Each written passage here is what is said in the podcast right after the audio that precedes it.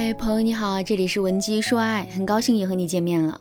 如果你在感情中遇到了情感问题，你可以添加老师的微信文姬零五五，文姬的全拼零五五，主动找到我们，我们这边专业的导师团队会为你制定最科学的解决方案，帮你解决所有的情感问题。世界上有一种遗憾，叫做你遇到那个令你一见钟情的人，但是你又和他擦肩而过。最近我的学员莎莎就经历了这种遗憾。上个星期，莎莎在相亲的过程中遇到了一个令她一见钟情的男孩，无论是身高、身材，还是性格、兴趣，亦或是家庭背景，都是莎莎的理想型。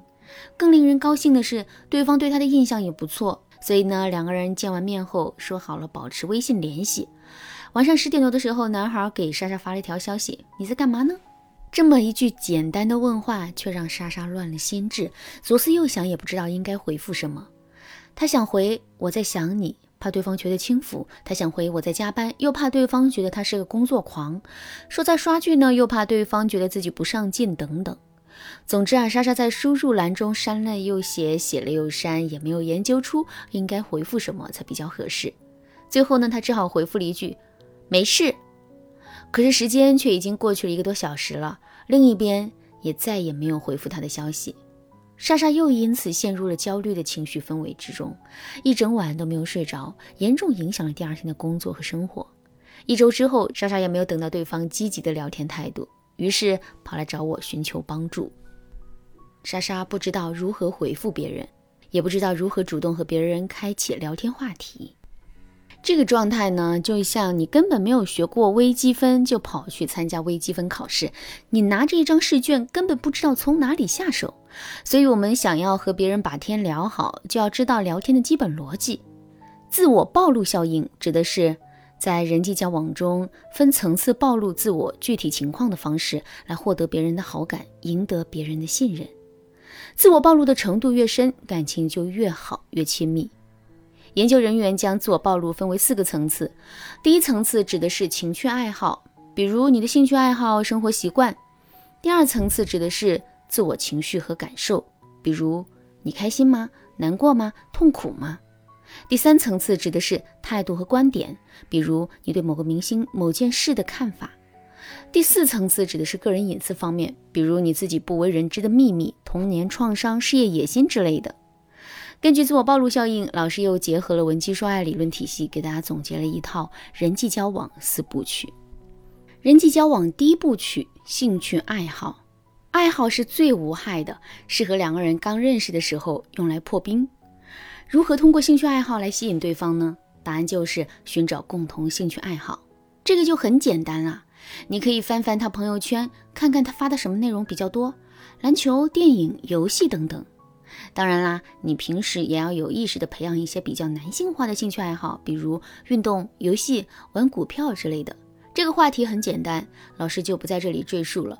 如果你实在不清楚怎么去聊，那就添加老师的微信，让老师私下告诉你。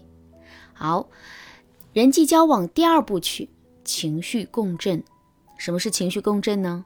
情绪共振指的是让双方的情绪达到一个同频的效果，由此产生归属感。和信任感，具体需要怎么做呢？只需要做好两个步骤。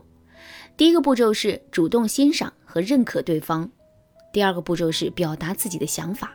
给大家举个例子啊，假如你在跟男神聊天，对方说这个鱼子酱还挺好吃的，吃在嘴里感觉像到富士山下。当你不知道怎么接话，害怕聊天冷场时，你可以这样说。你这句话说的特别好，把我内心想表达的感受说出来了。我们也太有默契了吧！你对他的表扬和夸奖，能够迅速拉近和他的距离，获得他对你的肯定和鼓励，这便会将你的情绪带入安全区域。这时候你在表达自己的想法，就会变得很自信。比如你在得到他的鼓励后，可以继续说：“而且我特别喜欢吃樱花口味的寿司，那味道啊，会让我感觉穿越到日本。”当他发现你的想法和他一样，他还会迅速对你产生好感哦。人际交往第三部曲：参加一次合作活动。在综艺节目《女儿们的恋爱》中，刚开始的时候，金晨约会对象是张继科。金晨为了暴露张继科的性格和三观，主动约他去玩了一次密室逃脱。在玩密室逃脱的过程中，金晨观察到张继科在处理问题的方面和自己的价值观不太统一，于是他非常明确地判断出张继科不是符合他眼缘的那个异性。后来金晨又和陈一鸣约会，金晨又约了陈一鸣去学习画画和扎染。金晨学习能力很快，在学好之后呢，还反过来教陈一鸣，也是从这种共同合作的活动中产生了感觉，拉近了彼此的距离。当两个人进入同一个活动中，遇到了问题，才能观察到对方的价值观、思维模式、处事能力、责任心，以及意见不合是会怎么去处理。当然啦，还能不露痕迹地向对方展示自己的优势和魅力。所以说，我们可以约对方参加一次合作活动，既可以碰撞价值观，还能在合作的过程中拉近距离。类似于这样的活动，老师就不在此赘述了。不知道的同学可以去百度。人际交往第四部曲，聊一次秘密。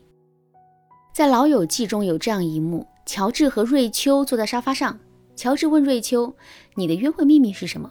乔治没有说话，只是撑着自己的下巴，盯着他的眼睛说：“你在哪儿长大的？”乔治虽然不想理瑞秋，但碍于好友情面，还是老实回答：“皇后区。”瑞秋又说：“你跟父母亲近吗？”乔治说：“我跟妈妈亲近，跟爸爸不太爱说话。”瑞秋问：“为什么呢？”乔治说：“我不知道，我觉得我和他之间有一种隔阂。虽然我们都假装没有，但是我们都知道事实不是这样的。”这个时候，乔治开始逐渐深入话题，在瑞秋的引导下，把心里积攒了很多年、从没告诉过别人的秘密往事都给说了出来。乔治说了半天后，才反应过来，自己原来是中了瑞秋的圈套了。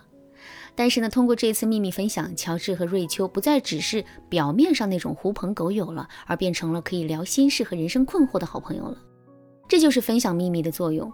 如果你想知道引导别人说出秘密的方法或者技巧的话，可以添加老师的微信文姬零五五，文姬的全拼零五五，获得老师专业的指导。那么这节课的内容到这里就要结束了，我们一起来回顾一下今天学习到的人际交往四部曲。这四部曲分别是聊兴趣爱好、情绪共振、参加合作性活动、聊秘密。好，我们下节课再见。闻鸡说爱，迷茫情场，你得力的军师。